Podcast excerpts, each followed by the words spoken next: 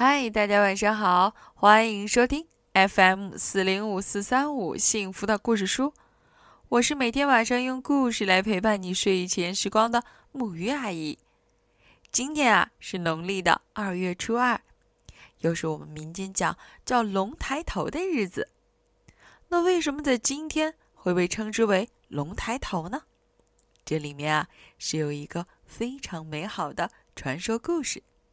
这也是我今天要分享给大家的内容。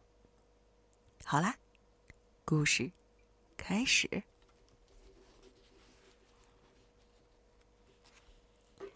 二月二，龙抬头。时间呢是农历的二月初二，习俗要剃头、祭祀文昌星、爆米花、吃春饼、吃面条等。古时候，因为皇帝祭天不卖力，天上的玉帝生气了，下令三年内不得向人间降雨。而雨水是农业的命脉，老天不下雨，田里就没收成，可苦了人间的老百姓。有一条掌管天河的小白龙，看到人间持续大旱，百姓受灾挨饿，心里很不忍，就趁玉帝睡觉时，偷偷的降了一场雨。这下可捅了娄子，玉帝大怒，将小白龙打下天宫，压在一座大山下。山顶还立了一块石碑，上面刻着：“小龙降雨犯天规，当受人间灾祸摧。若想重登凌霄殿，金豆开花再腾飞。”老百姓是重感情的，他们记得小龙的恩情，看到小龙受罪，心里非常着急。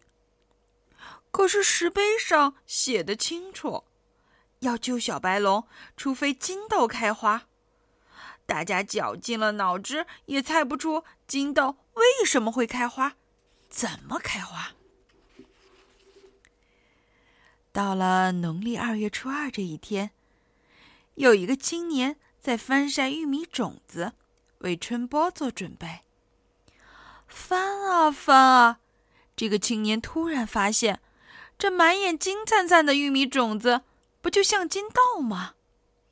他立刻捧起一大把金豆，飞奔回家，让妻子在铁锅里炒。炒来炒去，玉米粒儿里面的水分炒干了，果然爆开了口，成了爆米花。金豆开花了！金豆开花了！青年高喊着。把全村人都叫了出来，大家恍然大悟：玉米就是金豆，爆米花就是金豆开花，小白龙有救了。一传十，十传百，家家户户都支起锅灶，爆炒玉米粒儿，到处都是玉米砰砰的爆裂声和人们的欢笑声。金黄黄、白花花的爆米花越来越多。忽然，一声霹雳，啪啦啪啦，大山顶上的石碑碎了。小白龙一声长啸，冲破山石，腾空而起，在人们头顶上盘旋几圈，感谢老百姓的搭救之恩。普天降下甘霖，旱灾。结束了。从此以后，人间留下了二月二龙抬头的传说。每到这一天，爆米花是必不可少的。此外，所有的饮食都与龙有关。吃春饼叫吃龙鳞，吃面条叫伏龙须，吃米饭是吃龙子，吃馄饨呢。叫吃龙眼，吃饺子则叫吃龙耳。这些习俗啊，寄托了人们祈求天龙赐福、保佑风调雨顺、五谷丰登的美好愿望。小朋友们，如果说你们愿意的话，还可以从网上找到很多和二月二有关的诗歌呢。